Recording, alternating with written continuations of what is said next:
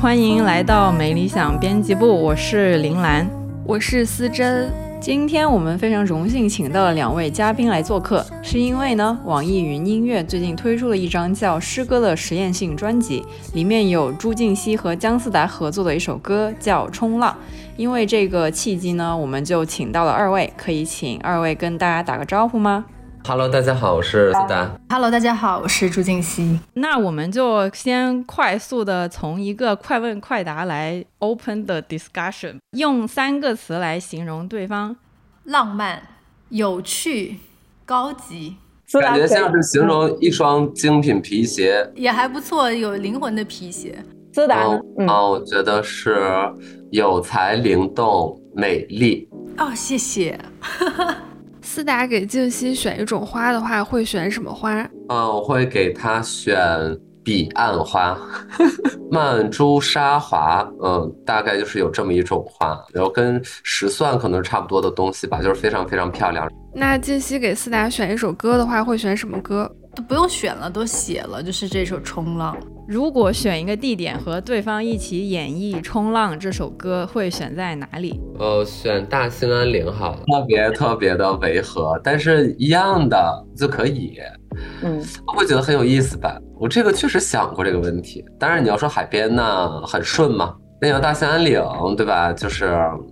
也挺好的，我觉得。其实我之前在微博写过，就是我拿到这首诗的时候，第一次读到这首诗的时候，我的嗯脑海中的画面就是那种热带海边的小县城，就是这样的感觉，特别好。呃，如果要和对方灵魂互换一个小时的话，会选择在什么时候？还有就是会选择做什么？哎，很难哎。那我就选嗯，近期去上。无论是节目啊，还是演唱会啊，等等，就是他表演即将进入到最高潮的那个阶段，然后我突然间魂穿他，我想把他的现场搞砸，然后感受一下被大家这么注目，然后作为一个音乐人，他是一种怎样的心境吧？对，因为我也并不是那么了解音乐和音乐人，所以如果要穿的话，我会想穿到他专业里最高光的那个时候。嗯，我想的比较实际吧，因为我没有一个男人的身体，所以我会想去尝试一下，就是穿越到一个男人的身体里面，可能在他做一些，嗯，比较能让他开心或者是疯狂癫狂的事情的时候，我特别想要，我我都不知道怎么刹车了，特别想要体验一下。没说是什么，有很有很多事情嘛，对吧？也可能是你踢足球的时候，或者是。怎么样？最近发生的一件开心事儿是什么？嗯，开心的事情就是马上做，嗯，马上一堆东西可以发了。就无论是跟静熙这一次合作的歌，还是自己的一些别的拍摄的栏目、小栏目，啊，然后一切过程还觉得非常的顺利，综合体验特别好。今天倒是确实有一件事情特别值得开心，就是公安部发了那个通稿嘛，说。从三月一号到十二月三十一号要开始，呃，严厉打击拐卖妇女儿童的这个事情。这这，我发誓，这真的是我最近 看到最开心的一件事情。然后除此之外，就是感觉春天要到了，因为气候开始变暖了。下面一个问题可能有一些传统，那就是二位的座右铭和人生准则是什么呢？嗯，开心每一天，就是淳朴。太棒了，你说的“淳朴”这个词。我太喜欢了，就我觉得人生最高目标就是 淳朴。最近读到关于自己最好笑的新闻或者小道消息，我传闻是什么呢？嗯，倒不是关于我的，而是在这个现在会议室里面，就是叫秦岭的这位是我的经纪人嘛，他是我同事嘛。嗯。然后今天就是有朋友好像通过我问说能不能邀请我上一个节目，我就把秦岭的微信推给他了。然后对方一上来就管秦岭叫秦姐好，秦岭是一个大直男，就是我不知道大家是有什么刻板印象还是怎么样。你包括微信他的性别都是男啊，就为什么会叫秦姐好？因为我也有关注秦岭的微博，所以就觉得更好笑。不好意思，对秦岭老师不能发言。好，那我们就问一下，呃，静熙有没有这样的新闻或传闻呢？最近？嗯。好像没有什么特别的，但是呃，那也是个工作上的吧，就是有一个朋友通过我的一个制作人，然后问我问说我我自己的就是形象的灵感啊、造型啊什么美术都是就是呃谁做的，然后我的那个制作人就说他自己做方案，然后对方说哦，那你能把它推给我吗？我们想我们想做做造型，然后我觉得这个事情。好像挺好笑的。如果变成机器人的话，想要成为什么类型的机器人呢？嗯，单一功能吧，扫地机器人吧。对，我觉得既然已经可以没有什么创想和创造力了，就索性就就就变得很简单吧。我不想变成机机器人，太单一了，而且机器人就人多好呀，对吧？干嘛变成机器人？不想变成机器人。关于这次诗歌的项目，就是当你们听到要和对方合作的时候，第一反应是什么？有在这种跨界合作的碰撞中体验到什么新鲜感吗？呃，其实当时在得到网易云的这个提案的时候，我觉得这个呃这个形式我自己很喜欢，因为我觉得诗跟音乐本来其实就是一体的，包括我自己的作品当中，我觉得很多时候我的歌词它。更像一个诗歌，而不只是局限一个歌词，所以我听到要跟诗人合作就非常的开心。然后其实给了我很多的推荐，说有有哪一些诗人或者艺术家的加入。然后我当下看到那个名单的，呃，第一反应就说啊，我想跟姜思达合作。然后我就我就跟王云说，可不可以跟姜思达合作？然后就呃，他们反正我不知道后面发生了什么，就就就促成了这次合作，配对成功，开心，配对成功。对对，所以在这个，我觉得其实嗯，没有太多什么跨界不跨界的感觉，因为我觉得就是大家做一个嗯一个浪漫的事情就是这样，其实没有什么太多的界限。然后思达的文字也是让我觉得非常的感动，就那首歌写完之后，我在家里就是播放了一个循环的一个晚上，就。第一天录完之后，就是听到了早上五点，因为那个文字其实力量很大，然后我觉得很触动人吧。我现在说什么感觉都都有点做作，但 是就是我当下特别直接的感受。嗯，思达呢？思达的第一个想 pick 的也是静熙吗？你怎么能问这么残忍的问题？当时我觉得就是缘分吧，就是我我跟嗯也是网易云说这事儿之后，我就在研究。因为咱也是太不懂了，就是太不知道这事儿该怎么办了，然后就提几个名字，我就跟麒麟研究，然后当时，呃，就正好想问朱静熙老师 O 不 OK，然后我们正在电梯。我们正在准备下电梯，就是我们办公室的电梯要等非常非常的久，就那个电梯老化的很严重。然后就在我们刚聊完这个事儿之后，我们还没等下电梯呢，我们就收到王玉云那边当当说说静熙那边可不可以跟咱们合作？我觉得说哇，这也太好了，这也太好，缘分都是缘分，开心。听到两位刚刚说互相合作是很开心的一件事情，那么就是分别拿到这个概念的时候，他是怎么商量着创作出来了这样一首歌呢？就是是先作曲还是先作词呢？是思达的呃诗先出来的，就是他有给我们，因为这次的制作人也是也是请到了我非常好的一个朋友，然后他也是很我觉得很很棒的一个音乐人 Chase，我跟他刚合作完一张专辑，就是慢慢的在发行，发了两首三首单曲，就是接下来还会再发。先是收到了思达的诗，他给了我们一些诗，然后大家聊一聊。呃，想做一个什么样的方向？反正我记得很快吧，就达成了一个共识。那思达就是刚听到间隙做出来的曲子是什么样的感受呢？就循环呀，就是就是我听到第一个他录制的 demo 的时候，我就觉得。行了，可以了，就就 OK 了，就我没没话可说，我就是无话可说。我记得当时我是稍微有喝一点点酒，然后跟朋友吧，然后就收到了这个 demo。就我记得我还在群里发，就是我们几个人那个小群，我说太牛逼了，我就是没有任何的没啥意见，嗯，就就是就是特别好，而且而且我就是说，为什么我会觉得这次合作就是那种综合体验感觉特别棒，就是不较劲，很快。因为我我我特别相信静熙和 Chase 也是非常有个性和有自己主张的音乐人，所以我们几个在一起聊的时候，因为我们原来可能也就是在活动上见过，但并没有深入的聊过天，了解过彼此。所以我其实，在打每个电话的时候，我都是很紧张的。但是二位对我包容度 极高，然后我们在聊，比如说呃，这个歌曲的方向可能性上，其实大家的意见非常非常的一致。他们效率也奇高无比，我就是觉得很惊讶，原来歌可以这么快的写出来呀，就是我就觉得好厉害呀。哎，那你写诗一般多长时间？其实刚才也是问到这个问题，说如果要把它哦影像化的话，你觉得是在一个什么样的地方？然后你说的是南边海边的一种小城镇的呃感觉。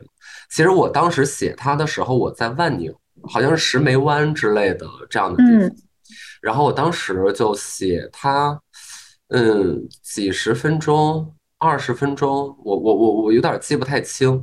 但是基于歌曲的话，可能还是有一些调动嘛，因为对，就有的合适，有的不合适什么的。但是当时写它的时候还是比较快的。哎呀，好神奇啊！因为我我我差不多想的画面，也就是。在万宁那一块儿，然后因为我是之前十二月的时候去出差，然后在万宁那边拍了一些东西，然后就是听到你这个词的时候，我当时就是闻到的那个气息，就是那种就是那个地方的气息，所以我觉得这个事情很很神奇。然后因为那次我在那个万宁那边，其实是有一个特别喜欢的场景，就是一个公园的绿化带里面，就有一个大姐，她就自己带了一个吊床在那儿休息看书，然后当时我就想。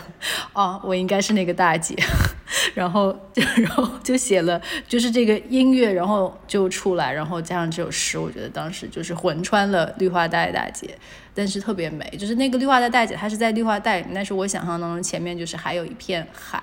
然后后面就是我觉得特别精彩的地方，就是思达最后那段什么 homie 开着大 G，然后后那个词后面改了，因为可能不太，呃不太适合公开发表，但是我我觉得特别特别喜欢那段词，之前还和 Chase 商量说那段词到底要不要，然后那我就觉得就是一定要，我觉得那是特别精彩的地方，因为它特别特别特别的生活，所以让这个诗变得更。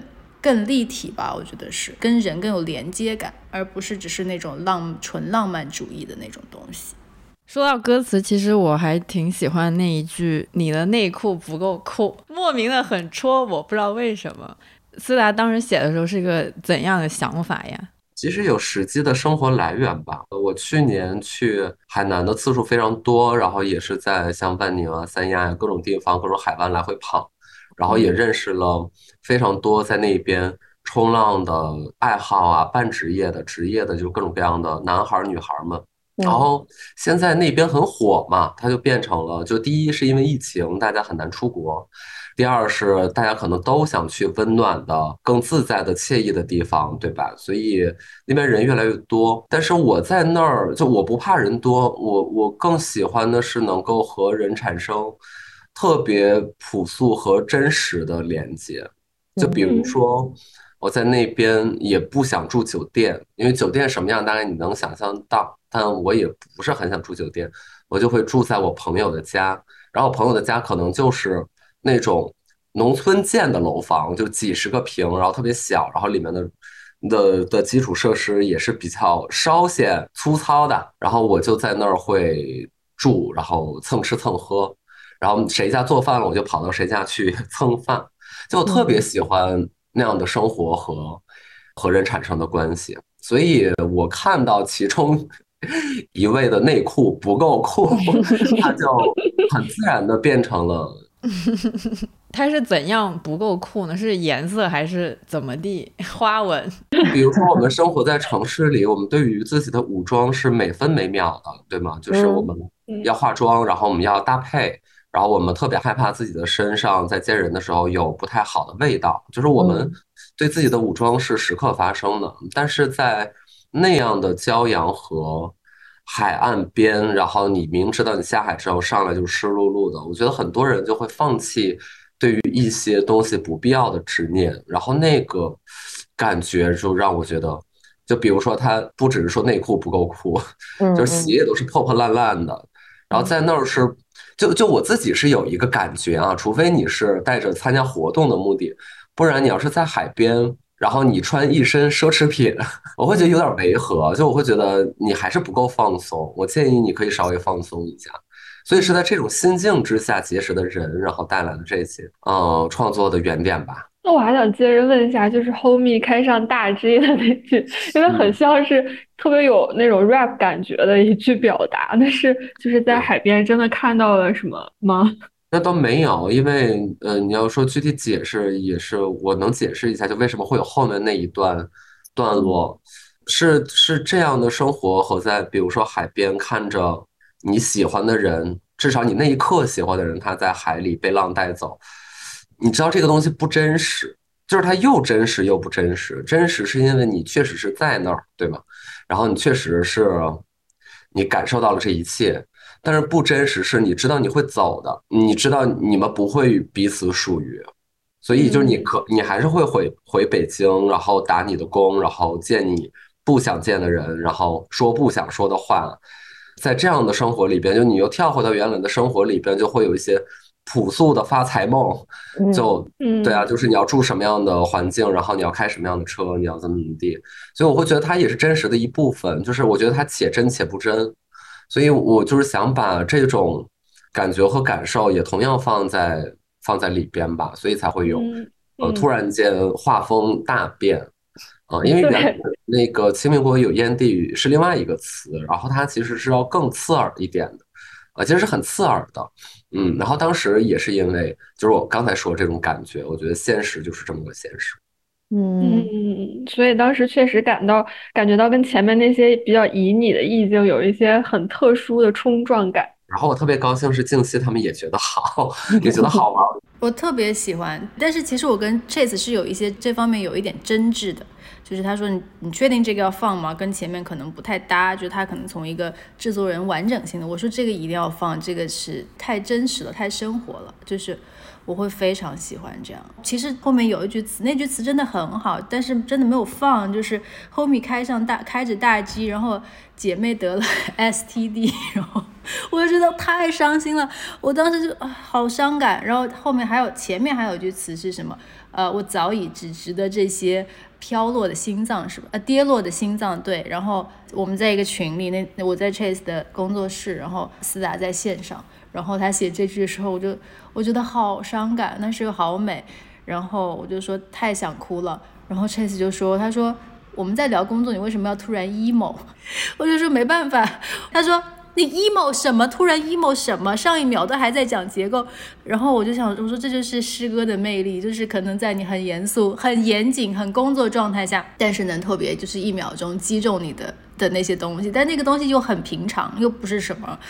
大悲大喜或者是一个什么很很严重的东西，但是呃，当然 STD 很严重了，但是这些小小的生活中的细节就特别能够能够击中人。然后 Homie 开着大击，我想到我之前我自己的一个歌词《塑胶天堂》，然后里面有一句词，我自己觉得那首那首词我写的很好，但是很多人就吐槽，因为里面有一句就是什么 DJ 音乐太烂，然后呃开了车不能喝酒，大家说这是什么东西？为什么要写这种东西在一个正儿八经的？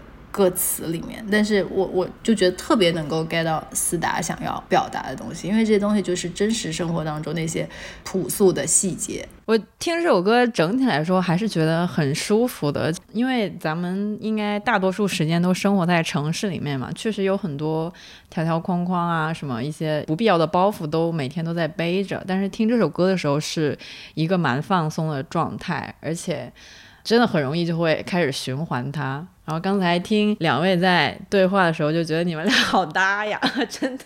所以我就在想，要不要就是做更多呀？就觉得可以。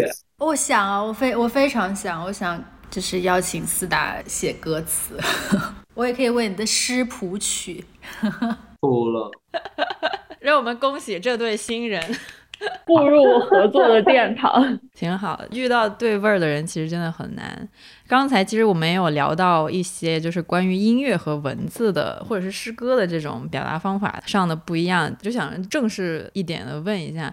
因为呃，诗歌这次这个项目，它整体的概念就是邀请音乐人以及一些不同领域的艺术家或者是表达者一起来合作嘛，希望可以用音乐和文字来碰撞出一点有意思的作品。现在看起来，《冲浪》就是一个特别成功的诞生的一个作品。那对于你们来说，音乐和文字有什么相同的或者不一样的力量吗？我觉得它经常就是一体的吧，诗歌，诗歌嘛，就是。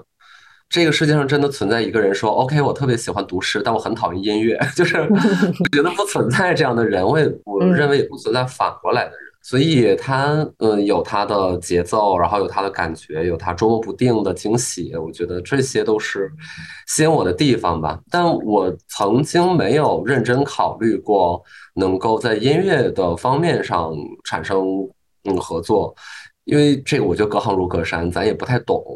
所以就是这一次我的压力也没有那么大，然后有高人指点，对吧？我就是写写，那 那还是能小试一下的，其实就是这么个意思。然后我自己偶尔会写吧，可能这两年嗯诗歌题材的会稍微多一点。我也是突然间觉得好像对这个东西有一点开窍，其实原来不是这样的，就是原来是写虚构非虚构，但是不太会。碰到说诗歌，我觉得它需要一个情感的原点，如果没有这原点的话，它就特别容易变成矫揉造作的舞文弄墨，就是你很难免进入到那种怪圈里。嗯，但我这两年可能稍微淡定了一点，就比较容易发现那个原点是什么，无论是关于情感呀，乃至于情欲呀等等，一种可得不可得，就可能更多都围绕着这种方向的主题，所以可能就会。带来一些形似诗歌的东西，然后就蛮巧的，这次也能变成歌词。另外一个就是我自己听的话，嗯，听音乐我也更喜欢那种唱作人形态的创作者，词曲也都是往往他们自己包办的，就会觉得这个会我自己听的也稍微多一点，然后比较对胃口吧，所以可能在倾向和方向上也是这样的。静熙有什么想法吗？就是关于音乐和文字的呃力量。我就是我跟思达想的是差不多，其实我特别同意，没有那么多的界限，就非得诗是诗，歌词是歌词，音乐是音乐，就非得分那么开，或者是给它赋予一个什么样的概念或者形容词。但是我觉得保有诗意，就是有诗意这一点是不管任何的艺术类型都特别需要而且特别重要的一件事情。就音乐它可以很有诗意。一幅画作，它可以很有一很有诗意；一个照片等等，都可以很有诗意。所以我觉得“诗意”这个词，在我看来是最高的一个境界，我自己最向往达到的一个层面吧，一个形容。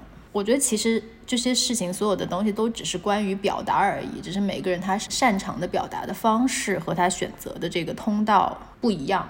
但是我觉得在生活中保有诗意是一件非常非常。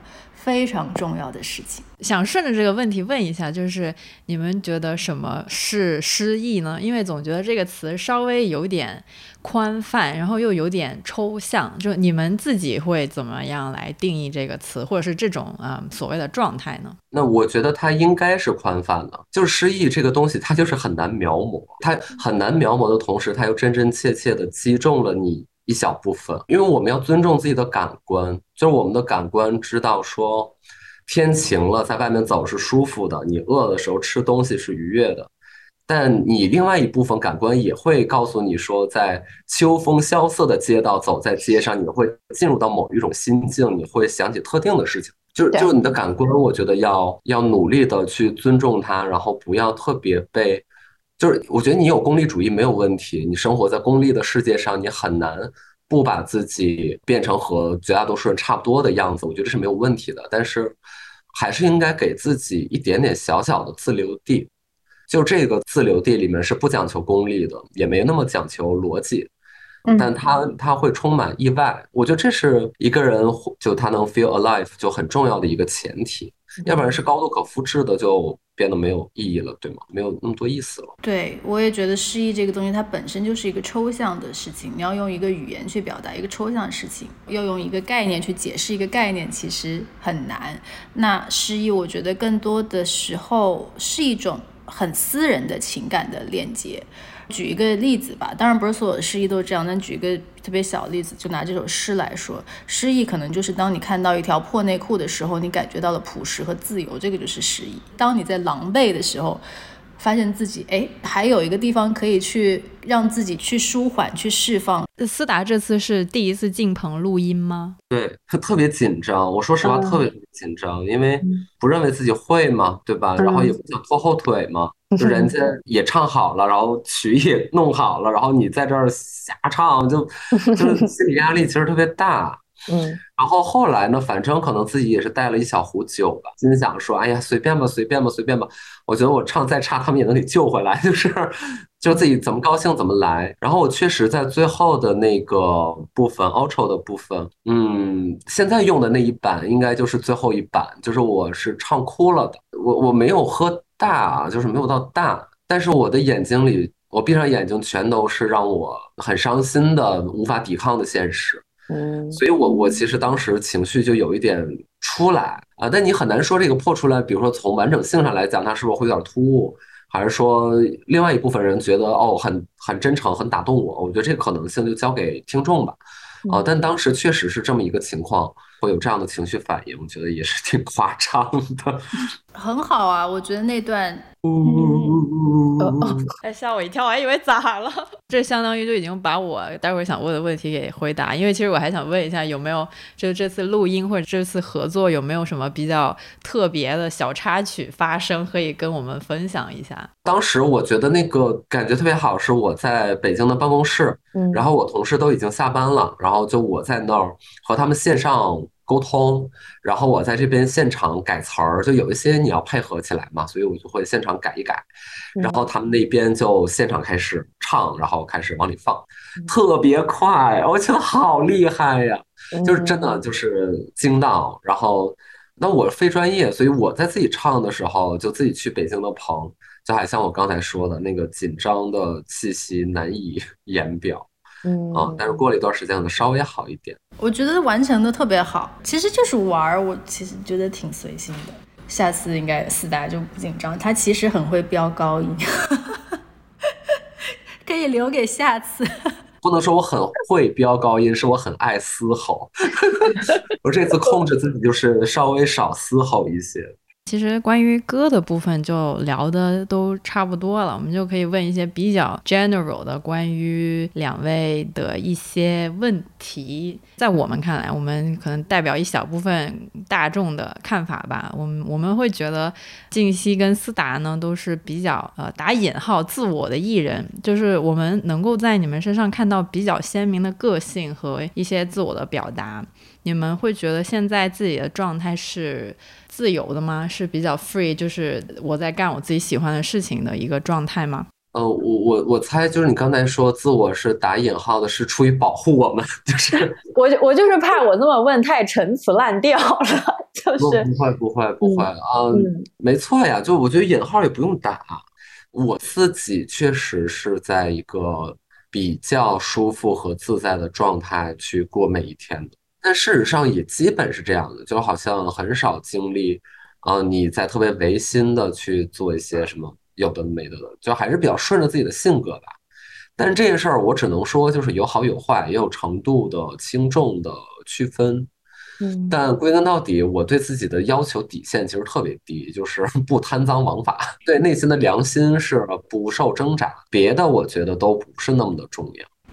我觉得自由这个概念就是还是比较相对的吧。我我觉得自己一半一半吧，一半是还是在一个自由的自己能够，呃，想要做一些自己想做的事情的这样的一个状态，也比较享受。但是因为毕竟生活嘛，工作嘛，肯定还是会遇到一些你不得不去做的，或者是你没有那么想做，但是你得去完成的事情。我觉得这个东西很正常，就有一半我觉得已经很不错了。但是就是内心。心底的那个状态，我觉得还是相对比较自由的。但是放到日常生活当中来看，还是有很多必须去做的事情。但我觉得这很正常。二位的那个表达风格还有创作风格其实都是比较独特的嘛。其实现在在这种表达空间里面，能够呈现出自己的风格是挺不容易的一件事。我就想问一下，是怎么去慢慢找到一条自己比较喜欢而且想走路的呢？我觉得还没有找到，其实就肯定还是在找寻找的过程当中，自己的风格，我觉得。就还是像刚才的回答，你如果是对自己诚实的，你良心是过得去的，你是很难不带自己的个人风格，对吧？就是你不是一个写字儿的机器，然后人家写什么你写什么，因为那个是良心说不过去的。我觉得，甚至很多人说啊，我想改变一个风格，他都是很难做到的，你知道吗？就是就这个东西可能就会带在身上，所以呃，第一个我不会对个人风格有太多的顾虑或者说考虑，就包括你说做节目。嗯，这个风格也就又更难讲了，对吧？就是你很难说这个节目风格是啥的，就很难说。嗯，但是另外一个就是创作的这条呃路有没有找到自己的是怎么找的方就也没有找到。嗯，我我自己是自认为没有找到，以及现在创作的媒介也是各种各样。会觉得，比如说，当我在录播客和发 这种。逗大家的一个开心的东西，它也是我的创作对象，但是它肯定会跟我写出来的诗歌是完全两码事儿的，所以我就我没有特别纠结说一定要啊，我咱们就选定好了。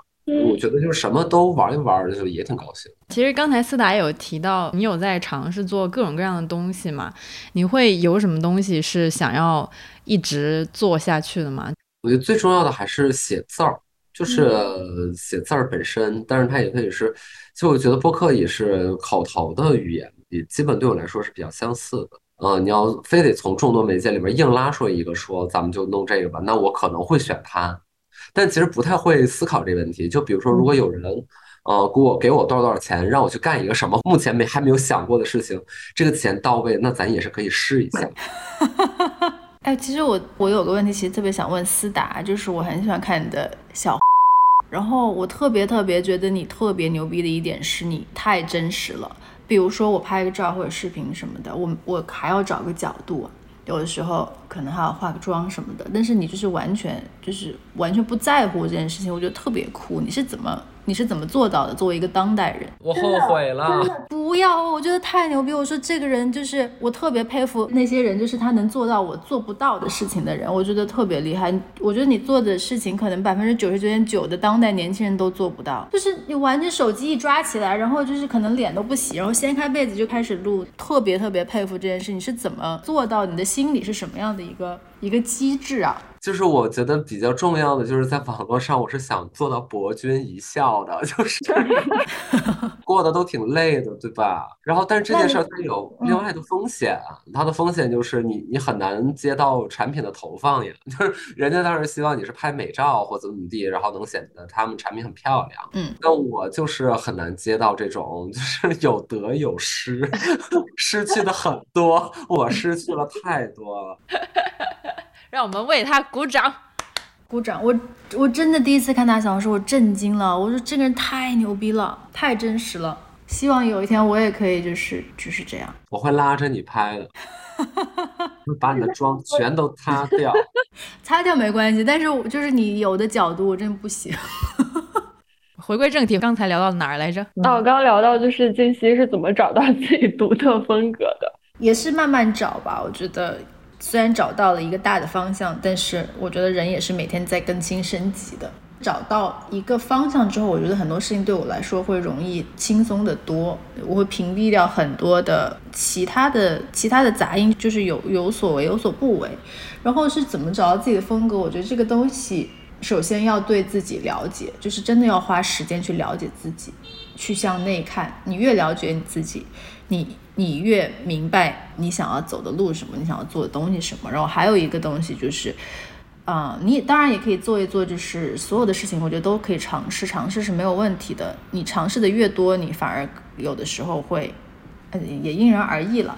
但我的意思就是说，尝试这件事情本身是没有任何问题的，而且我也是觉得，我做了这么多事情。做了违心的、自己不想做的，甚至不是呃所谓不是自己的事情之后，发现这个结果还是要，那我不如做自己。这真的就是一种，就到那个时间点了，你有这个勇气，觉得做什么都一样，那你就做你自己舒服的、不违心的就可以了。我觉得，诶，那静熙第一次感觉到那种。我现在就是特别，这就是我想走的一种风格，或者是我想做的那一类东西。第一次感受到这种 calling 的时候是什么时候？还记得吗？大概一七一八年的时候吧。但也不是说就某一个瞬间，然后打一个响指这样，就是很多事情慢慢的聚在一起，然后到了一个点之后，你觉得嗯，那我应该是这样。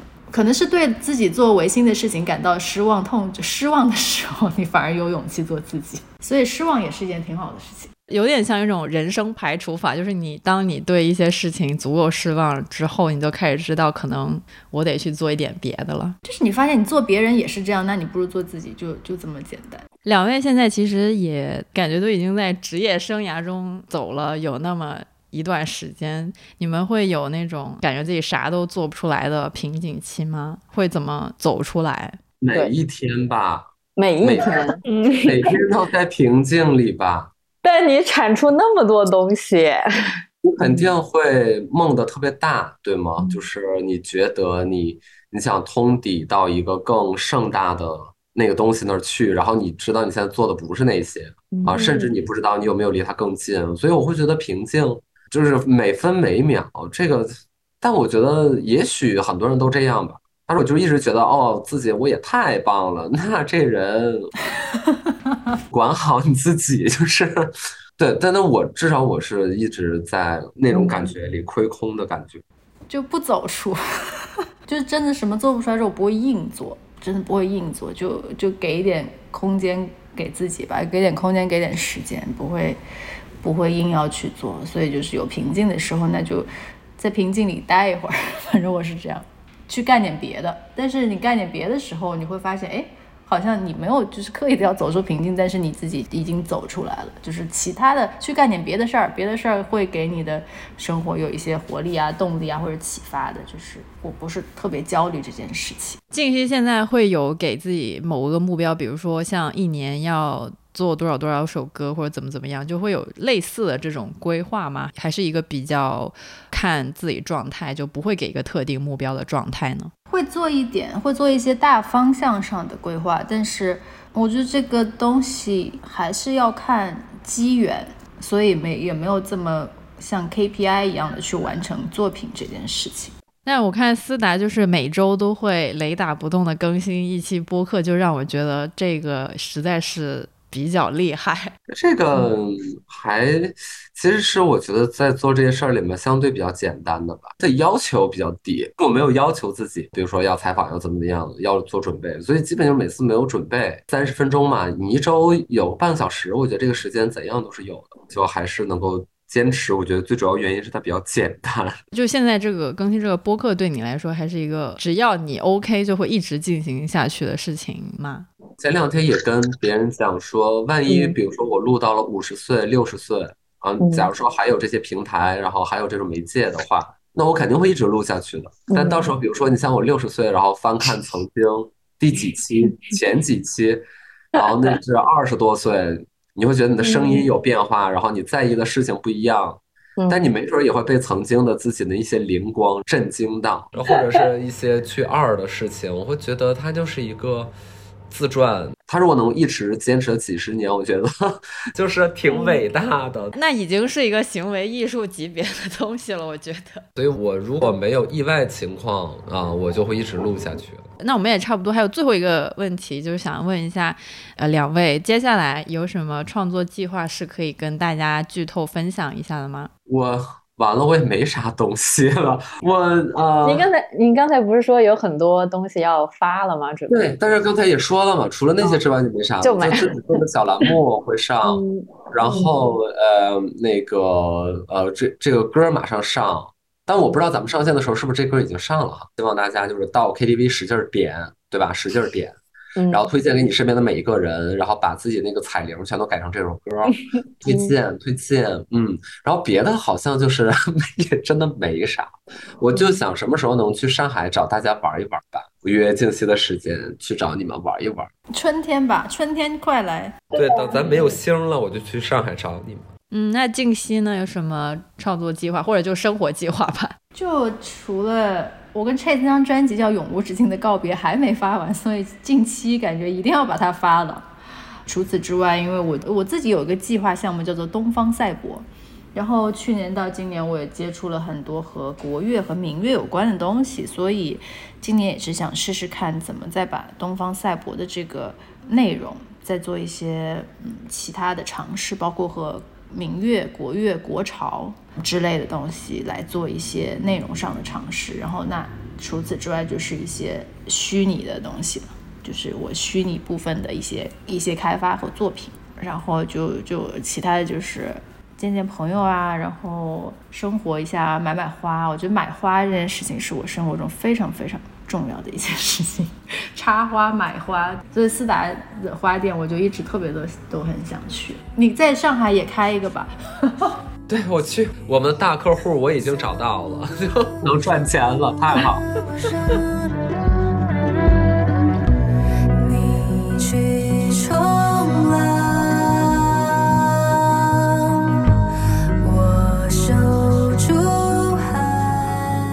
感谢大家收听本期由网易云音乐、看理想、微博联合策划的特别播客。感兴趣的朋友们可以去网易云音乐 APP 搜索“冲浪”，收听朱静熙和姜思达这对佳人的神仙合作。关注这张跨界文化实验合集《诗歌》，感受音乐和文字的碰撞。也欢迎上微博搜索“诗歌跨界文化实验合集企划”，参与话题互动。具体信息可以在 show notes 找到。那么这一期就这样结束了，拜拜。大风无处，我看海水把你带向